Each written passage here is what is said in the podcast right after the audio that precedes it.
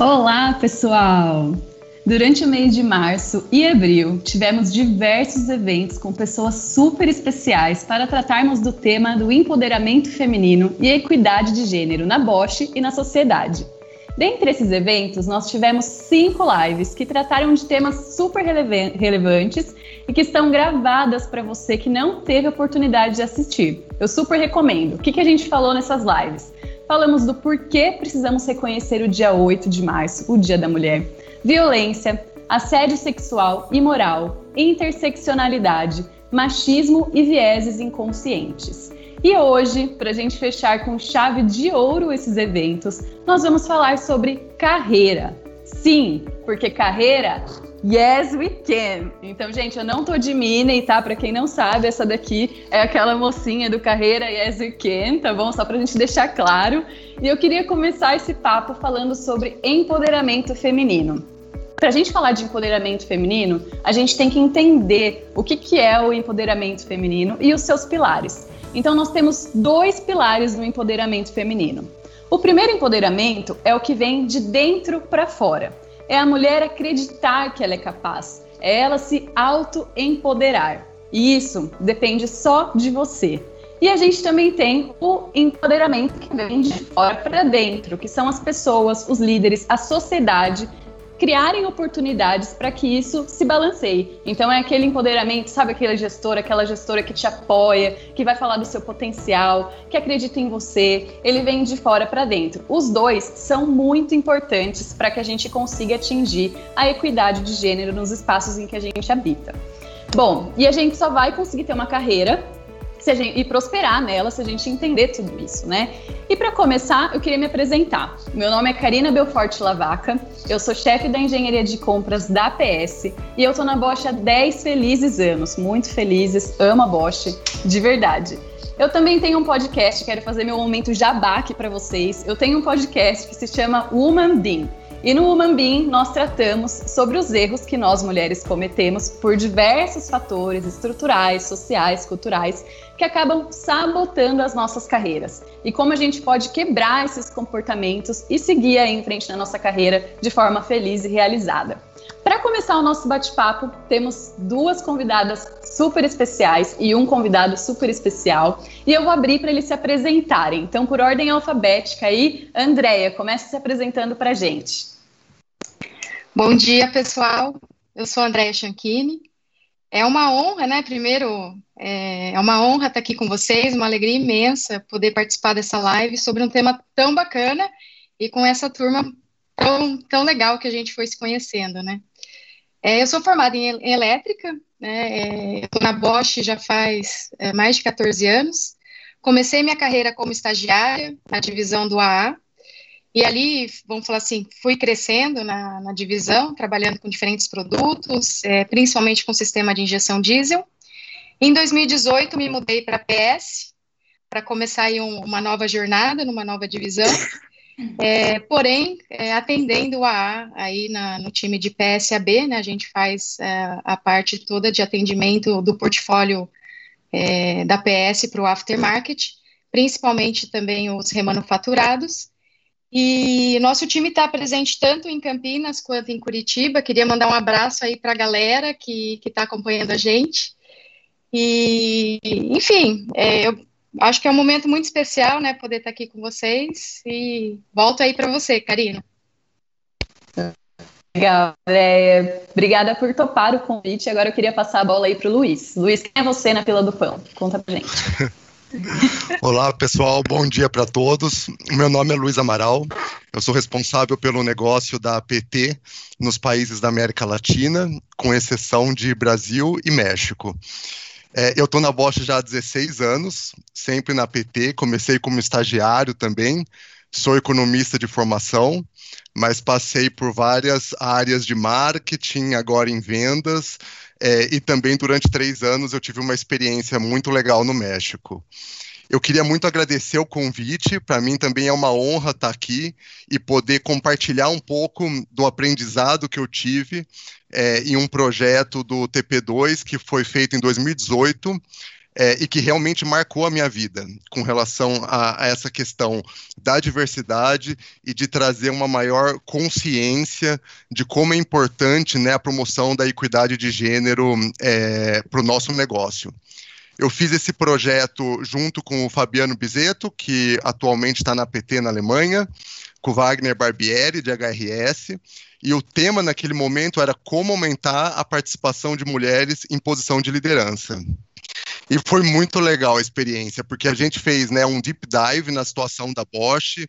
É, naquele momento, a gente fez um grande número de entrevistas de empatia com muitas pessoas da nossa organização, de todos os níveis, desde mensalista né, até RPs. E essas entrevistas foram especialmente focadas em mulheres que estavam numa posição de analista sênior, né, há mais de cinco anos, que de alguma forma a gente entendeu que teria encontrado alguma barreira para seguir crescendo dentro é, da sua carreira na Bosch para posições de liderança. É, a gente também escutou mulheres né, de posições é, SL1 e acima, para ter uma foto completa né, da situação. E, além disso, naquele momento, fizemos também benchmarking com outras empresas que tinham uma atuação relevante com essa questão da liderança feminina e da diversidade. Naquele, a gente conversou com Natura, Caterpillar, SAP, entre outras empresas, né? Eu lembro bem que naquele momento é, as mulheres representavam aproximadamente 27% das posições administrativas da Bosch, é, mas elas eram somente 15% das posições de liderança.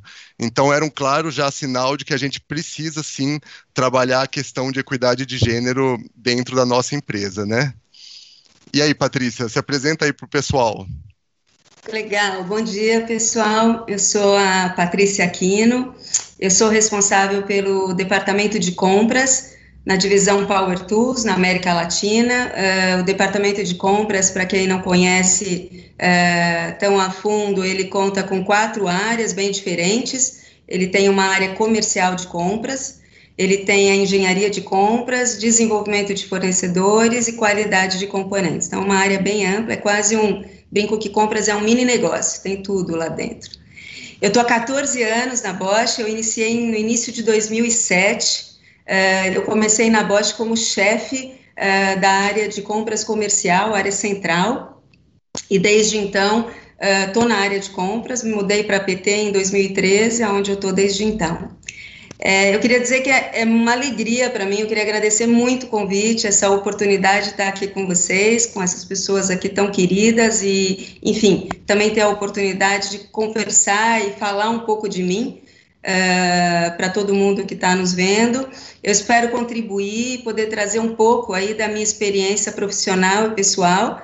Uh, eu sou casada há 22 anos, eu tenho dois filhos, dois garotões, dois adolescentes, um de 19 e outro de 16. Eu sou gestora e eu também tive a oportunidade de ser expatriada. Então, espero contribuir contando um pouquinho da minha experiência aí, uh, pessoal e profissional. Vai lá, Cá. Time, tá time de peso, hein, galera? Temos várias, vários perfis aqui, mulheres que já passaram por maternidade, que já foram expatriadas, homem que fez pesquisa. Então, para a gente começar a nossa discussão, eu queria começar falando do nosso autoempoderamento.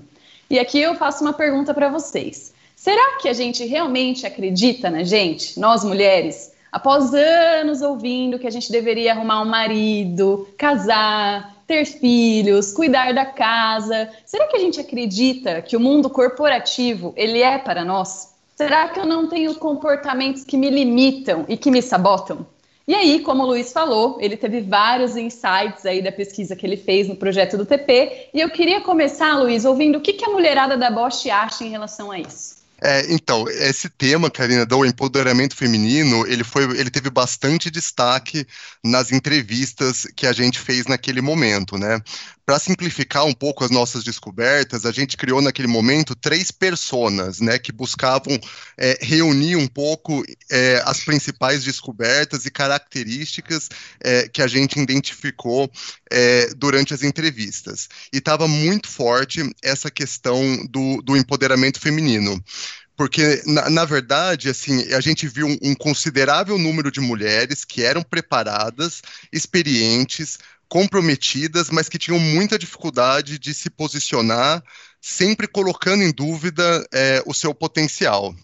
Depois a gente aprofundou um pouco mais né, nessa análise e estudou é, mais desse tema, que na verdade é amplamente abordado aí na, na literatura e nas pesquisas, e é muito conhecido como a síndrome da impostora. É, o que, que significa isso? As mulheres, normalmente, por serem muito exigentes consigo mesmas, elas precisam se sentir 110% preparadas para assumir novos desafios, para se candidatar para uma nova posição, para buscar uma promoção, enquanto os homens é, têm um costume maior de, assim, mesmo estando 50% preparados, assumir é, a nova responsabilidade, levantar a mão, porque confia realmente no seu potencial e no seu desenvolvimento no futuro. E isso se reflete né, em diversos comportamentos que a gente consegue observar no dia a dia. Por exemplo, é, tem mulheres que têm. As mulheres têm muita dificuldade normalmente de pedir um aumento de salário, é, de discutir uma promoção. Elas têm a tendência, muitas vezes, de ter, de esperar que esse reconhecimento venha de uma forma mais automática, né, pela gestão, e que não tenha que ficar brigando né, por, esse, por esse reconhecimento. E essa diferença de comportamento entre homens e mulheres é, tem consequências que precisam ser observadas por nós como líderes. É, nos depoimentos que a gente escutou, é, a gente se deparou com situações surpreendentes, sabe? Com mulheres que tinham perdido oportunidades para homens menos experientes e preparados, porque naquele momento não tiveram a confiança de levantar a mão e se, e se atirar num novo desafio, né? É, também vimos situações em que a funcionária tinha é, sido indicada para o talent pool, mas é, ela se reuniu com o gestor e com o RH para questionar se eles realmente tinham certeza que ela estava 100% preparada para é, entrar no talent pool, ou se ela tinha entrado só porque ela era mulher.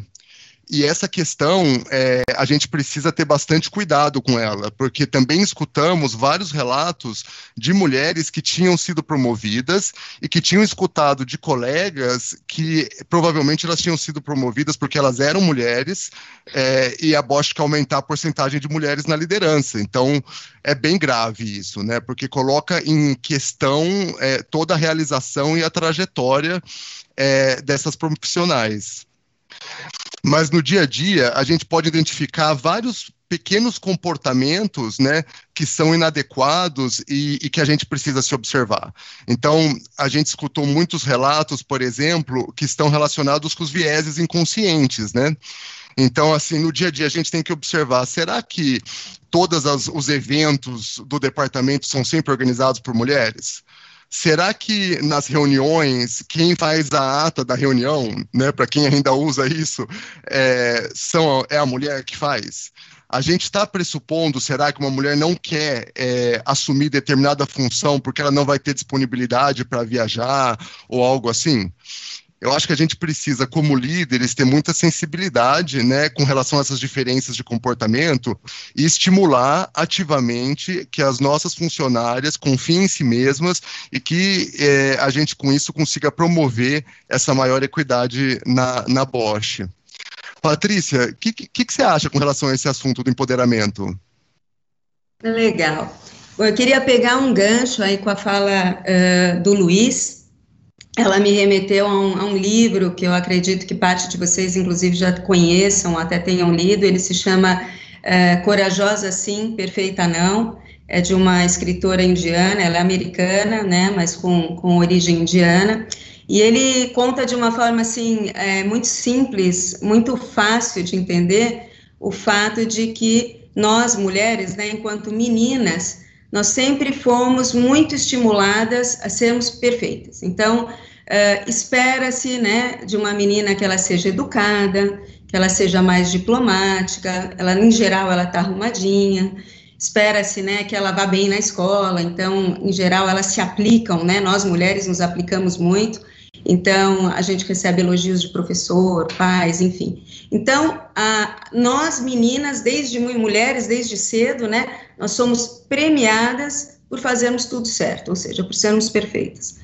Já o estímulo, né, que é dado para os meninos, ele é diferente. Então, os meninos, eles são estimulados desde novinhos a serem corajosos. Então, quando você está lá no parquinho, o menino sobe lá no escorregador mais alto, aí ele escorrega e não importa o resultado. Se ele cai, corta o joelho, se machuca, ele tem sempre alguém falando: Cara, você foi muito corajoso, muito corajoso, vai lá, tenta de novo que você vai conseguir.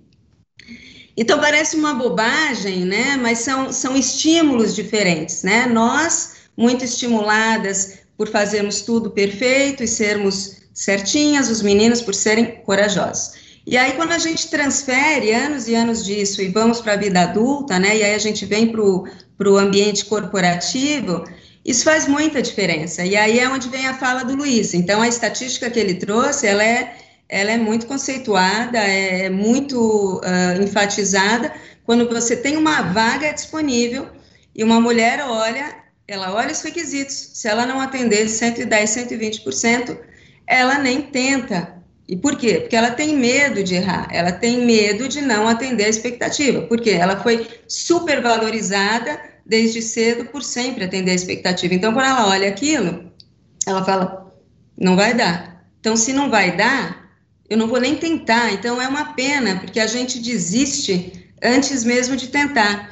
E é uma pena mais ainda, porque provavelmente quando você olha aquilo tudo, você tem lá 80% que você atende, e esses 80% provavelmente são bem mais importantes, ou vão até uh, dar um resultado ainda maior do que os 20% que estão faltando. E muitas vezes essa oportunidade nem, nem é, é avaliada, né? Então, a, a, mensagem que fica é assim: nós mulheres, nós somos super qualificadas, como a Karina comentou, a gente busca qualificação, a gente estuda. Então, uh, nós temos determinação, eu acredito que nós temos coragem sim, porque a mulher ela abraça tantas coisas ao mesmo tempo que precisa ser determinada para fazer isso. Mas esse estigma, né, de que você tem que acertar sempre, que você não pode errar, é realmente uma coisa que sabota. Então, a gente não precisa nem quem prejudique, a gente acaba se auto-sabotando, boicotando, né, ou, ou se auto-boicotando oportunidades que seriam muito bacanas. Minha sugestão é, vamos desconstruir esse modelo de acerto e de perfeição e vamos, vamos tentar, gente. Andréia, Joga, né? É isso aí.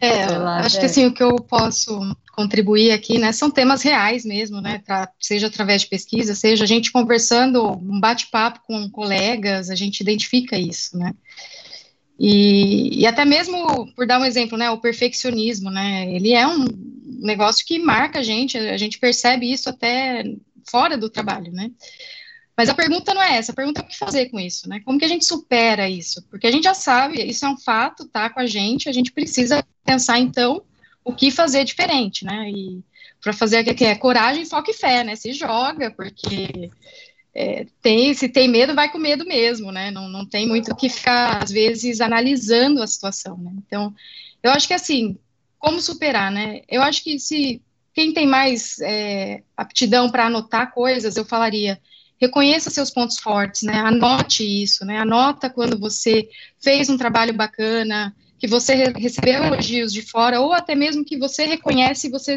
se está é, tá satisfeita com aquilo que você fez, deixa registrado, né? Porque em algum momento, quando você sentir algo que, pô, não está tão legal, relembra, né? Leia de vez em quando as coisas que você conquistou, é, que, que deu certo, porque isso ajuda a reforçar os seus pontos fortes, ajuda a gente a, a, nos valorizar, né? Eu acho que quando a gente deixa isso estruturado, deixa isso é, visível, isso faz com que a gente reconheça e, e materializa isso, né? Às vezes analisando a situação, né? Então, eu acho que assim, como superar, né? Eu acho que se quem tem mais é, aptidão para anotar coisas, eu falaria, reconheça seus pontos fortes, né? Anote isso, né? Anota quando você fez um trabalho bacana, que você recebeu elogios de fora, ou até mesmo que você reconhece e você está é, tá satisfeita com aquilo que você fez, deixa registrado, né? Porque em algum momento, quando você sentir algo que, pô, não está tão legal, relembra, né? Leia de vez em quando as coisas que você conquistou, é, que, que deu certo, porque isso ajuda a reforçar os seus pontos fortes, ajuda a gente a, a, nos valorizar, né? Eu acho que quando a gente deixa isso estruturado, deixa isso é, visível, isso faz com que a gente reconheça e, e, materializa isso, né? Acho que focar na busca da solução, por exemplo, né? Então, assim, sempre olha o, que, que eu quero entregar para o meu cliente, eu quero entregar mais valor para o meu cliente, eu vou atrás disso, então. É, não vou ficar me apegando a conceitos, a eu sou assim, eu sou assado. Não, foca no, no seu propósito, né? O que você tem um propósito, um para quê? Eu acho que e, e deixar isso é, como um true norte é o que vai dar o gás, a energia é, para de fato superar essas coisas, né? E eu diria assim, finalmente, aceitação. Aceita que isso é fato, né? A gente sabe que quando traz para o consciente é, é mais fácil trabalhar, né? Então, uma vez que a gente reconhece que tudo isso é real, traz para o consciente, faz o exercício de aceitação, só assim mesmo, beleza. E eu vou querer transformar isso, vou praticar isso, vou fazer isso acontecer, mão na massa. É, tem coisa que não vai dar, e aí você fala, beleza, isso aqui eu não vou tocar agora, vou deixar para uma outra hora. Então, eu acho que isso tudo ajuda é, a gente ir superando essas barreiras. É, eu faço isso bastante, assim, no, no, meu dia a dia, né? Vai ter dificuldade, vai cansar, às vezes, putz, é, que coisa, né? Que, que, que chatice tudo isso, mas faz parte, né? Eu acho que o mais legal é a gente se divertir na jornada, assim, né? Porque se a gente for parar para pensar, festa também cansa, né? Então, eu acho que isso tudo é o processo que, que a gente vai passar e o importante é, é, é trazer essa, é, desfrutar dessa jornada, né? Muito legal. É, eu acho que esse ponto que você colocou né, do autoconhecimento, se eu pudesse dar uma dica para todo mundo que está vendo a gente, é invistam em autoconhecimento. Saiam do piloto automático. Chega no final da semana, dá uma avaliada. Eu tenho tentado fazer isso, porque eu também me saboto bastante, mas eu tenho tentado parar, refletir, nossa, o que, que me gerou esse sentimento? Como que eu posso agir de forma diferente? sabe? Então tentem refletir. Muita coisa a gente não vai ter consciência, porque está no nosso viés. Por isso que é importante ir atrás de feedback, tomar cuidado também com o que você ouve e se autoconhecer. Eu acho que esse é o ponto principal aqui desse, dessa parte do autoempoderamento. Bom, agora eu queria passar, vamos mudar de tema, falar de um outro tema também que é muito importante para a carreira da mulher e para essa discussão, que é um tema assim que às vezes ele é meio tabu, que é a maternidade. A mulher nasce, ela cresce, ela casa, e logo nos primeiros dias de casamento já começam a perguntar, né? E se ela não faz tudo isso, também é uma pressão. E aí, quando vocês vão ter um bebezinho? Eu sei porque eu estou nesse momento da minha vida. Eu não posso tomar um café que já me perguntam se eu quero ser mãe. Então existe uma cobrança enorme da sociedade em relação a esse tema. Se somos mães solteiras, julgamento. Se somos mães jovens, julgamento. Se somos mães mais velhas, julgamento. Isso gera uma noia na nossa cabeça. E isso também não é diferente no nosso ambiente profissional. Então, eu queria aqui ouvir um pouquinho das nossas convidadas, começando pela Patrícia, que é mãe de dois, SL2, já foi expatriada. Patrícia, como que foi esse tema ao longo da sua carreira e da sua jornada? Bom, gente, a história é longa, né? Porque você imagina que meu filho mais velho já está com 19 anos, então começou, começou lá atrás, né? Conforme eu falei, eu sou mãe do, do Matheus, que tem 19 anos, do Rodrigo, uh, eh, 16 anos. Uh, na época, né, uh, que, eu, que eu engravidei, eu engravidei com 30 anos, eu fui mãe aos 31 anos. Naquela época, eu já atuava há três anos como gestora de uma área de compras em uma outra empresa. Então, de lá para cá foram inúmeras histórias, uma porção de coisas boas, uma porção de alegrias, mas também muitos desafios e algumas dificuldades, né? Eu fiquei pensando como trazer isso para vocês e eu pensei em trazer talvez alguns mitos e verdades, coisas com as quais eu fui me deparando que aí talvez ah, os outros possam se identificar comigo, ou eventualmente quem tem expectativa possa já saber com os mitos que eu me deparei. Então, a primeira coisa, eu até anotei aqui a lista, que é se existe uma idade que é mais esperada para a gravidez acontecer, né, para uma profissional. Então, como a Karina comentou agora, que ela acabou de casar, então, exatamente. Então, há três anos atrás ela casou, E eu também. Quando eu tinha 28 anos, eu me casei, e aí, três anos depois, eu era mãe. Então, eu sou exatamente aquilo que é o padrão esperado. Você casa, dois, três anos depois você engravida e é mãe. E aí, fazendo uma reflexão e olhando ao redor da minha vida, né, eu, eu tenho, faço parte de um grupo de amigas muito próximas, nós somos em seis amigas, nós estudamos juntas, nos formamos juntas, todas trabalham, e aí, olha só, uh, duas amigas minhas foram mães quase com 40 anos, e três amigas minhas, elas são casadas e elas optaram por não ser mães. Então, na verdade, o que é regra é exceção, porque eu que sou a regra, né, Casei aos 28, fui mãe aos 31, sou a única do grupo que me encaixa nesse perfil.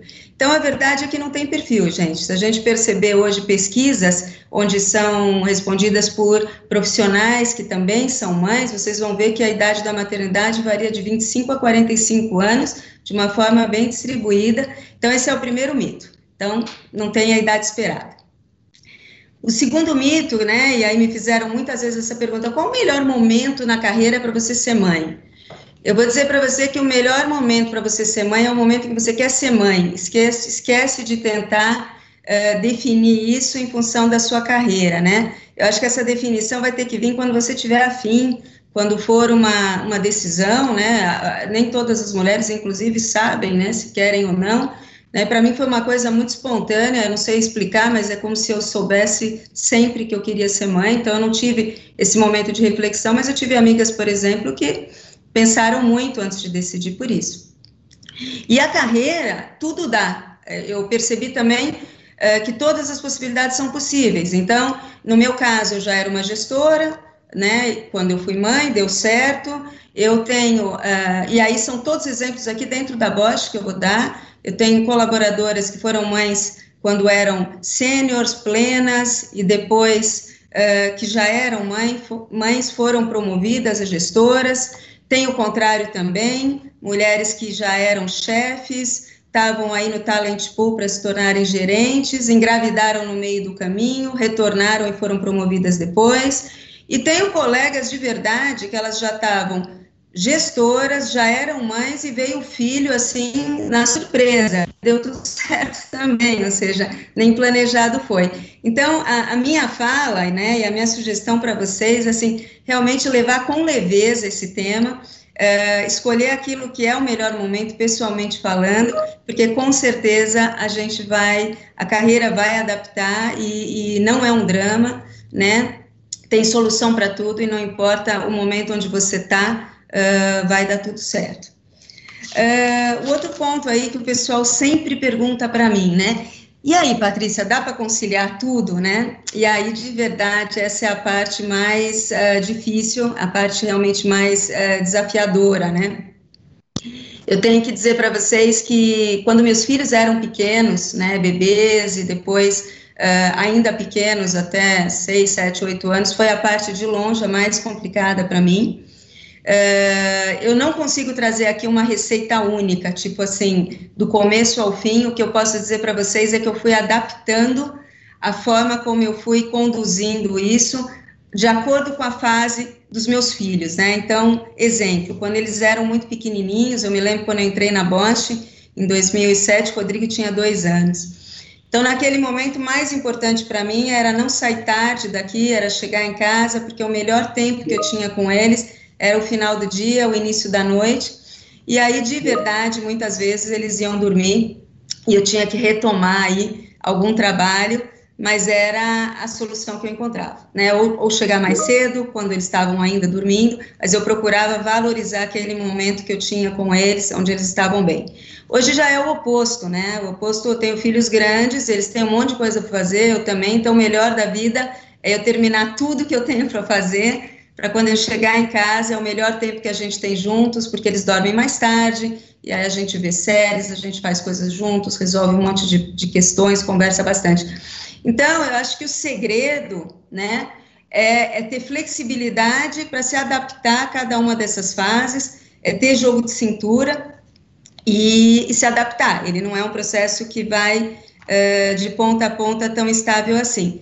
E claro, não tem uma receita perfeita. Então eu devo dizer para vocês que em alguns momentos a minha família saiu perdendo, Em outros momentos, né, quem saiu perdendo foi a Bosch, então, quando uh, meus filhos estavam ou com alguma questão importante, ou doentes, ou mesmo quando a minha mãe, por exemplo, que não é filho, mas adoeceu, é, eu me dediquei bastante a isso, enfim, eu acho que tem que ter aí um entendimento que em algum momento, quando pesa, alguém perde um pouquinho, mas na média dá tudo certo.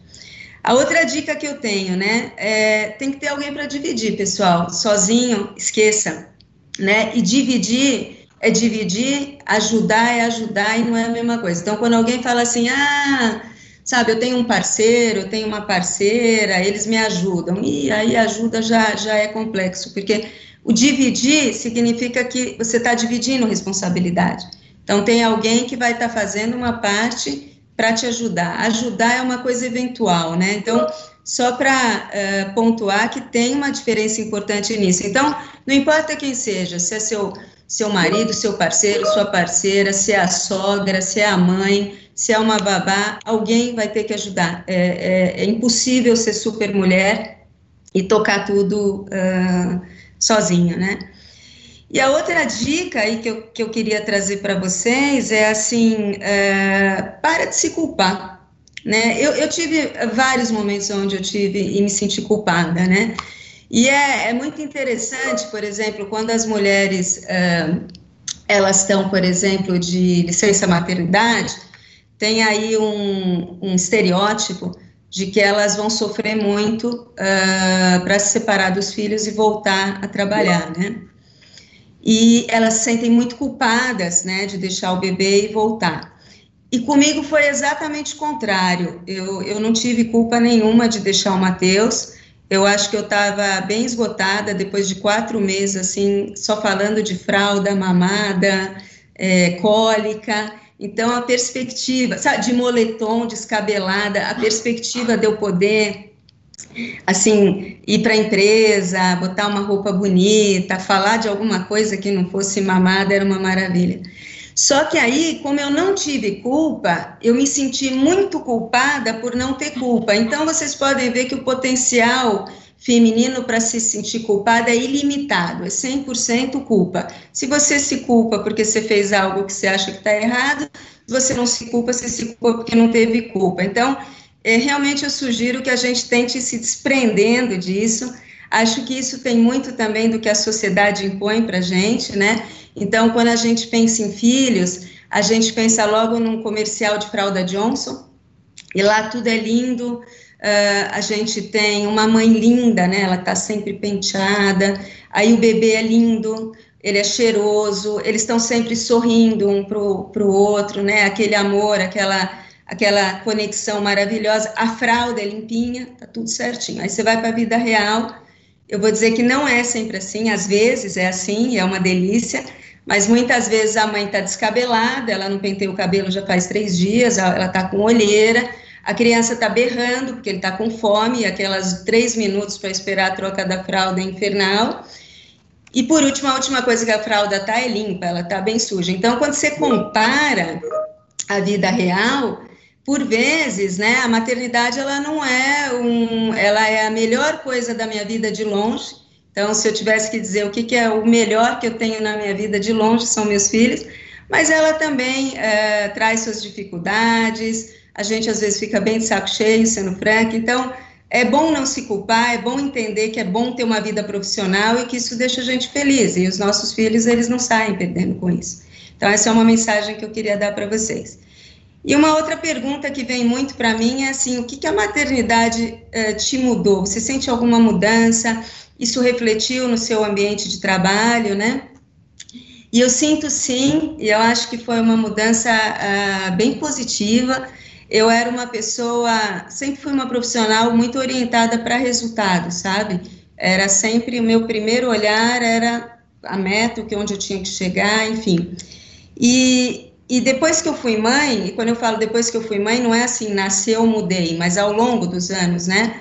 Uh, o fato de eu estar sempre próximo dos meus filhos, observando meus filhos, tentando entender o comportamento deles, o que, que eu precisava fazer para ajudá-los, de verdade eu acho que eu trouxe muito desse comportamento para dentro da Bosch, eu me tornei uma gestora eu pelo menos, né, não sei o que os meus colaboradores vão dizer, mas eu me, acho que eu me tornei uma gestora melhor nesse sentido. Eu tenho um olhar é, mais, mais ligado nas pessoas agora, então ficou mais balanceado, aquele olhar resultado, pessoas, eu acho que, que ficou melhor.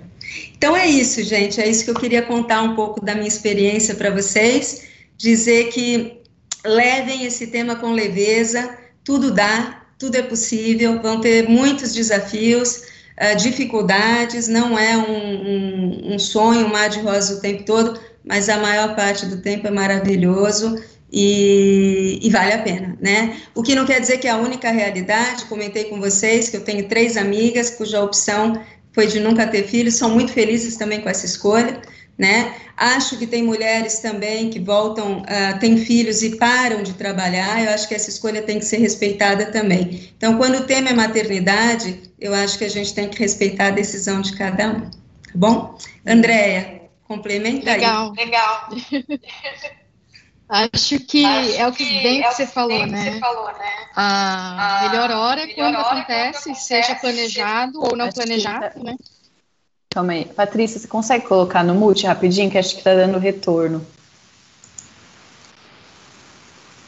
Aí, Melhorou? Obrigada. Vamos lá, melhorou. Legal. Então, assim, eu acho que é, é, isso, é bastante isso que a Patrícia colocou, né? O, a melhor hora é a hora que acontece, né? Seja planejado ou não, mas eu, no, no meu, por exemplo, no meu caso, eu com 30 anos, né, eu não tenho filhos, né? Eu com 30 anos não sabia se queria ser mãe, eu, assim, tinha muita criança em casa, estava curtindo meus sobrinhos que eram bebês, é, meus irmãos pequenos, tenho dois irmãos que, na média, aí, é uns 20, são uns 25 anos mais novos que eu, os dois, né? E, e, eu vejo que foi passando o tempo e, e, é bem isso que a Patrícia fala, né? De vez em quando cai a ficha, assim, você fala, poxa, acho que eu, agora eu me sinto preparada para ser mãe, né? E, e, eu acho que assim, tudo tem, tudo dá um jeito, né? Ou seja, graças à medicina, que está super evoluída, então, é, ser mãe depois dos 40, eu acho que pela medicina super possível, né? Tem vários métodos, ou até mesmo como outras opções, pode adotar, tem, assim, eu acho que cabe a sua decisão e acho que de, tomar decisão sozinha ou com parceiro, parceira, tá em paz com isso, né? Curtir também a decisão eu acho que não é muito do momento de cada um, é muito do que você quer viver aquele momento e, e lembrar, né, que essa decisão que você tomou é a melhor decisão que você poderia ter tomado ali. Né? Acho Legal, que é isso, cara. Tá bom. Agora eu tô curiosa para saber um pouquinho da pesquisa do Luiz aí, que acho que tratou também a parte dos gestores, os líderes da Bosch. Como que a gente lida aqui internamente com esse tema? É, Karina, esse foi um dos pontos que, for, que apareceram mais forte é, durante as nossas conversas nas entrevistas de empatia, né? Me surpreendeu bastante porque, na verdade, é, nós, vemos, nós vimos muitas mulheres que acreditavam que é impossível você conciliar uma vida pessoal, a família, com uma vida profissional a partir do momento que elas estão em posições de liderança. Então, mulheres que acreditavam que a partir do momento que elas fossem SLR, SL1, é, elas teriam que estar 100% disponíveis para Bosch, teriam que atender chamadas à noite, trabalhar de final de semana, não conseguiria mais dar atenção para a família, e por isso tinham optado por não continuar é, crescendo dentro da organização. Isso me chamou muita atenção, porque eu nunca tinha tido essa percepção, sabe, é, dentro da Bosch. Pelo contrário, meus gestores sempre respeitaram muito o momento do descanso, finais de semana, raramente tive que trabalhar. Então, assim, é, eu acho que é perfeitamente possível ter essa conciliação entre a vida pessoal e a vida profissional, e é extremamente necessário também, né? É, também me chamou a atenção o grande receio que as mulheres têm no momento de comunicar que elas estão grávidas. Inclusive, é, algumas que eram SL2 e que tiveram que fazer, ensaiar, treinar de como iam falar com o gestor, tinham muito medo da reação e tinham muita angústia na, na, no momento da comunicação né, da, da, da maternidade. E isso, isso eu vivi na pele, por coincidência, naquele período que a gente estava fazendo a pesquisa, porque teve um dia que eu lembro que uma funcionária minha me chamou e falou assim: ah, Luiz, preciso falar com você numa sala em separado. Ela estava e eu falei, nossa senhora, acho que ela vai pedir demissão, né? Acho que ela conseguiu uma, uma nova posição. É, já fui até preocupado, né? No, no caminho.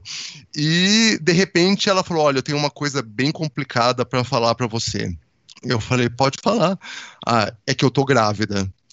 E aquilo me tocou profundamente, porque eu já tinha essa, a sensibilidade, né, pelas conversas que eu tive, pelas entrevistas, que aquilo era um momento difícil para ela. E não tem que ser assim, né? Não tem, como a Patrícia falou várias vezes, não tem que carregar essa culpa. Pelo contrário, é um dos momentos mais importantes, né, na vida de uma mulher e também é, de um homem. E isso tem que ser levado com leveza, é, e realmente desfrutar, celebrar, né, é, esse presente que que está recebendo de Deus. Então, assim, eu acho que minha ou gestora tinham perguntado se ela tinha plano de engravidar ou não no curto ou médio prazo. Então, elas ficavam sempre naquela questão: puxa, falo que sim e corro o risco de não ser selecionada, ou falo que não e depois posso passar por por mentirosa, né? Ou mesmo relato de, de mulheres que estavam numa posição super felizes, apaixonadas pelo que fazem, tiraram a licença maternidade, durante o período foram é, trocadas de função, sem avisar, é, e no final das contas, quando voltou, era outra posição, e o gestor falou: Ah, eu acabei mudando você de posição porque achei que, né, agora que você é mãe, você é, não teria é, disponibilidade para viajar e a sua função exige que você viaje. Então, assim, a gente tem que ter essa sensibilidade, conversar as coisas é, de forma transparente, homens e mulheres têm que estar atento a esse assunto, porque também é, escutei um depoimento de uma funcionária que disse: olha, na minha primeira gravidez, quando eu comuniquei para o meu gestor, foi super tranquilo. Ele me apoiou, ele me ajudou. Mas na segunda, quando eu tinha uma gestora que era mãe, ela teve uma reação super negativa quando eu falei que eu estava grávida. Então, assim, é, é, surpreendente, né? É uma questão realmente de, de empatia, onde a gente precisa é, ter, ter esse nível de consciência, né? É muito importante que as mulheres entendam que é possível é, conciliar a vida profissional é, e a família. Como a própria Patrícia falou, ela tem dois filhos, não existe momento perfeito, mas tem que ter uma boa comunicação e nós, como líderes, temos que tomar ações que são simples, é, mas que temos que ter essa sensibilidade. Então, é, ser transparentes com a funcionária, é, fazer um alinhamento antes de, de, sair de licença maternidade, não informar, por exemplo, a pessoa que vai estar ocupando a posição né, durante o período da licença muito em cima da hora, para que a mulher possa fazer o handover das atividades é, fazer um CDD de repente antes da saída, né, para planejar um pouco da carreira após o retorno, e temos que estar tá realmente bem envolvidos e conscientes de como esse momento é importante e de como a gente tem que, como líderes, apoiar né, a funcionária nessa trajetória. Acho que era isso. Muito legal. É, eu acho que aqui tem um papel muito forte da liderança de apoiar a mulher nesse momento, que ela vai. Todo mundo quer que a sociedade continue, né? Para isso, as mulheres precisam ter filhos, gente. Preciso contar essa novidade para vocês. Então, assim, se a gente quiser continuar aí, a gente precisa, né? Legal, gente. Falamos bastante sobre maternidade. Eu tenho alguns recados que eu esqueci de dar. Primeiro recado: se vocês tiverem perguntas, mandem para gente. A gente não vai ter tempo de responder a todas, mas vamos mandar para vocês todas as respostas depois por é, e-mail. E também vamos colocar aqui o link do meu podcast para vocês ouvirem e criarem a consciência aí sobre esses comportamentos, sobre esses vieses que a gente tem. Tá bom? Bom, gente, temos aqui sete minutinhos. A gente queria, inclusive, responder algumas perguntas. Então, eu queria é, passar agora para algumas dicas práticas, tá? queria que o nosso timaço aqui desse algumas dicas para vocês saírem daqui, uma provocaçãozinha assim para vocês saírem daqui praticando. O que, que eu posso fazer da, da, hora, a partir do momento que eu sair dessa live para me preparar aí, me candidatar a uma vaga, fazer networking? Como que eu posso dar uma virada aí? Então, queria começar aí, Patrícia. Quais são suas dicas aí para mulherada? Legal.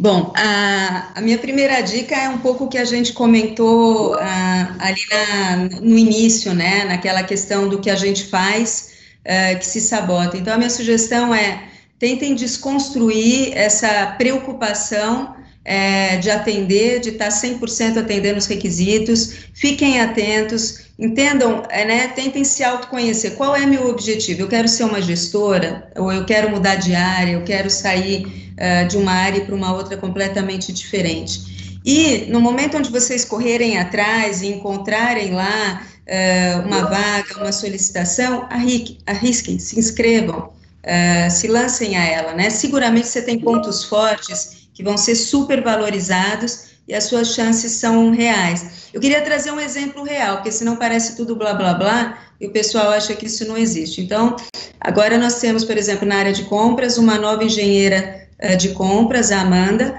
Ela veio da área de manufatura com zero experiência em compras. E uh, a seleção foi feita pelo gestor da engenharia de compras, o Arnal, e o Arnal optou por trazer a Amanda para trazer diversidade de gênero e diversidade de experiência profissional para dentro da área. Então, o objetivo era vincular as duas coisas: trazer uma mulher, mas trazer também um olhar diferente, alguém vindo da manufatura que pudesse aí sair um pouco daquela preocupação de sempre quem está viciado ali no ambiente de compras. Então, de fato, as oportunidades têm, ela não atendia a requisitos, por exemplo, de experiência em compras, mas ela tem vários outros que a gente entende que vai contribuir e muito para a nossa área. Então, as oportunidades existem, se apliquem, não fiquem se autoavaliando antes se vai dar ou não, sigam em frente, que seguramente uma hora vocês vão, vão ter sucesso.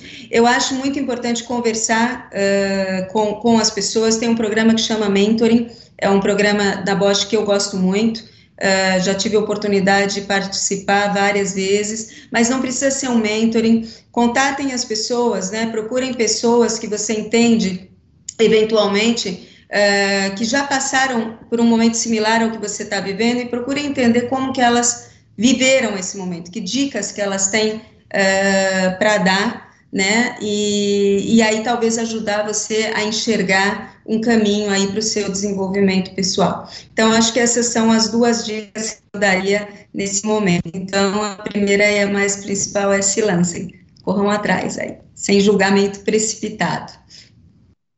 E você, Dé, dicas? É, pegando esse gancho, né, da, da Patrícia, eu acho que é importante realmente você ter um plano, é, não precisa ser um plano, ah, ah, daqui dois anos, daqui não, é um plano macro, assim mesmo. E uma dica que eu acho importante, e para mim funcionou bastante, é esteja alinhado com o seu gestor, né, ou com gestora, no caso também.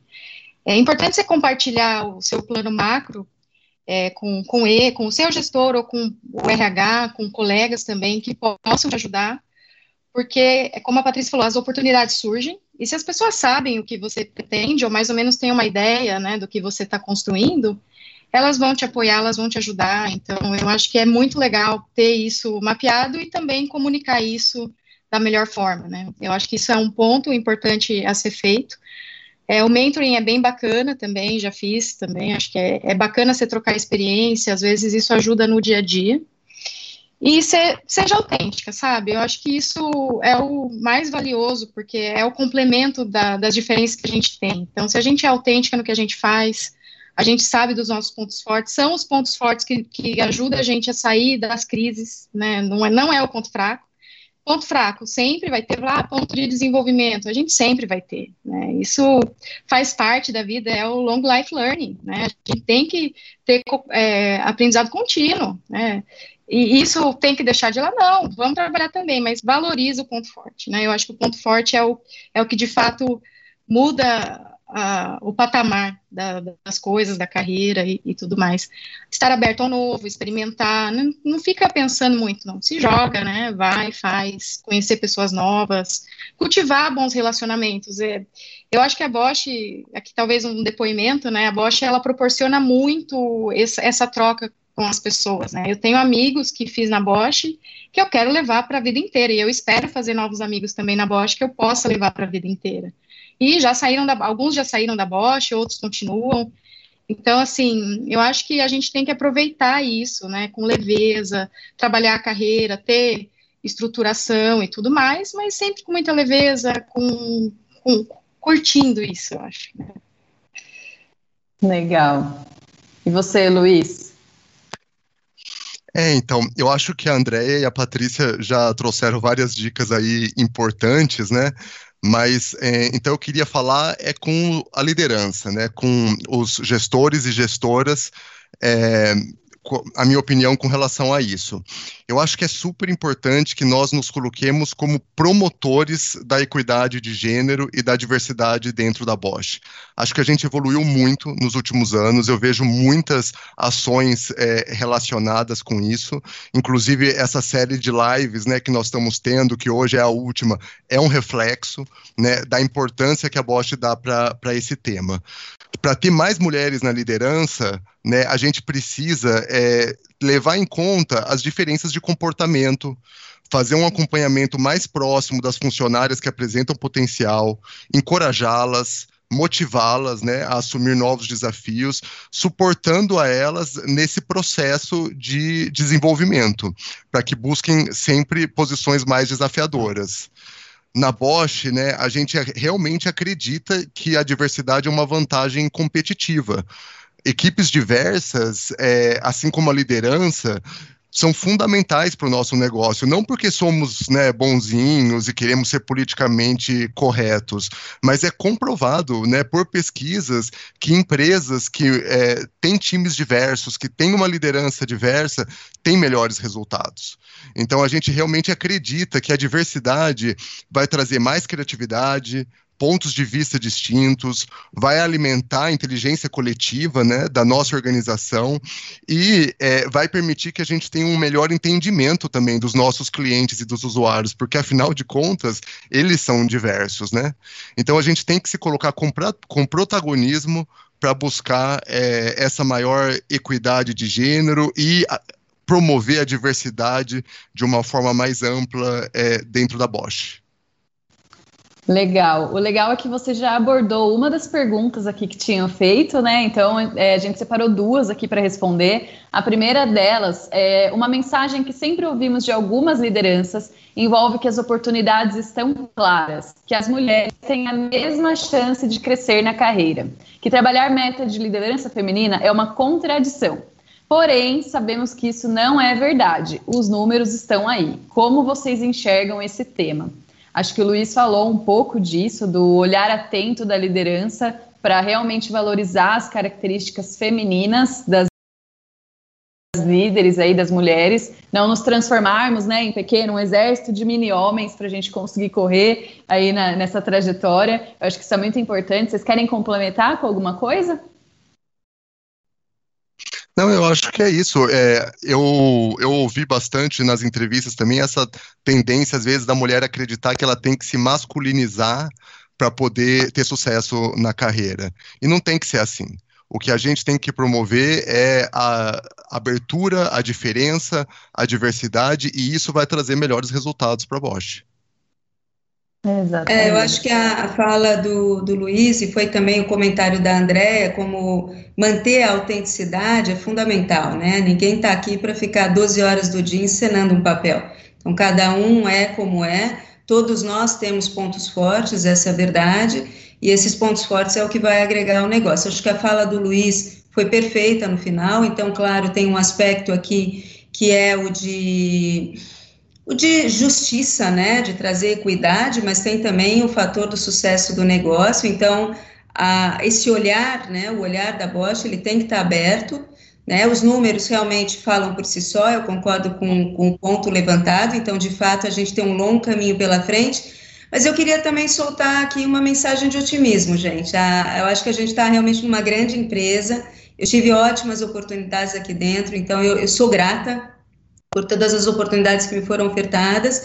E eu acho que só o fato, né, como o Luiz comentou, a Karina também, a Andréia, de ter aí essas quatro semanas trazendo esse tema de forma tão aberta, tão transparente, mostrando todos os problemas externos que a gente tem, né, aquilo que, que precisa mudar e tudo aquilo que nós também, mulheres, precisamos também fazer, porque também não adianta jogar a responsabilidade só para o outro, a gente também tem o nosso papel nisso para fazer acontecer, né? Então, acho que nós estamos no caminho certo, as oportunidades existem, e, e, de verdade, eu acho que nós vamos ter sucesso sim. Bom, queria deixar uma mensagem realmente de otimismo, é como eu vejo. Sim. É, eu concordo com, com isso, né, e, e acho que, é, de fato, as oportunidades, elas ocorrem, elas acontecem, por isso é importante, né, até para que a liderança possa apoiar o desenvolvimento da carreira da mulher, é isso ser discutido mesmo, isso ser montado junto com o gestor, isso ser feito junto com a RH, com, com o BP Partner tudo mais, ou com pessoas que até, por exemplo, quando faz o mentoring ou até um coach, você consegue também discutir um pouco isso e os caminhos que podem ser descobertos aí para que você atinja os objetivos. Então, eu acho que é, a gente está num, num, momento hoje que, vamos falar assim, mulher na liderança é um fato, a gente tem que aproveitar isso, a gente evoluiu muito, né? Se a gente pensar nos últimos anos, o evento que está acontecendo, a gente vê o próprio movimento no nosso board de mulheres entrando ali e, e tudo mais, então, assim, é, tá acontecendo, gente. Então, esse otimismo é, é, é, real mesmo. Tá acontecendo, vamos fazer e vamos ajudar isso a acontecer até mais rápido, né? Mostrando uhum. tudo isso que a gente falou hoje. Então, tudo é possível, tudo é possível e a gente tem que se complementar como seres humanos, né? Acho que isso é o, o ponto. Legal, gente. Bom, estamos caminhando para o final. Acho que a gente poderia ficar aqui a tarde inteira falando sobre esse tema. Tem muita coisa para falar mas eu queria deixar também aberta a porta para quem quiser procurar qualquer um de nós para falar mais sobre esse tema. É um tema que eu amo de paixão e também desafiar um pouco a vocês, né? Como a Andrea falou, a Patrícia e o Luiz, as coisas estão caminhando. A gente sabe que às vezes não na velocidade que a gente gostaria, mas estão caminhando. Então, quanto mais a gente puder discutir esses temas, se vocês se sentirem em algum momento uma, em uma situação desconfortável, tragam o tema para a gestão, tragam o tema para os times, vamos discutir, porque eu acho que só assim a gente vai conseguir realmente acelerar e mudar as coisas. Então, muito obrigada pra, para os participantes aqui, para os nossos convidados. Obrigada para quem assistiu a gente. Assistam as outras, que tem um pacotão aí de informação é. para quem fala que não entende do tema, que não sabe o que, que é. Então.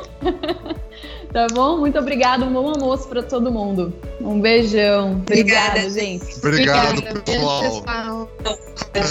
Tchau, tchau. Escutem o Mambim. tchau, tchau.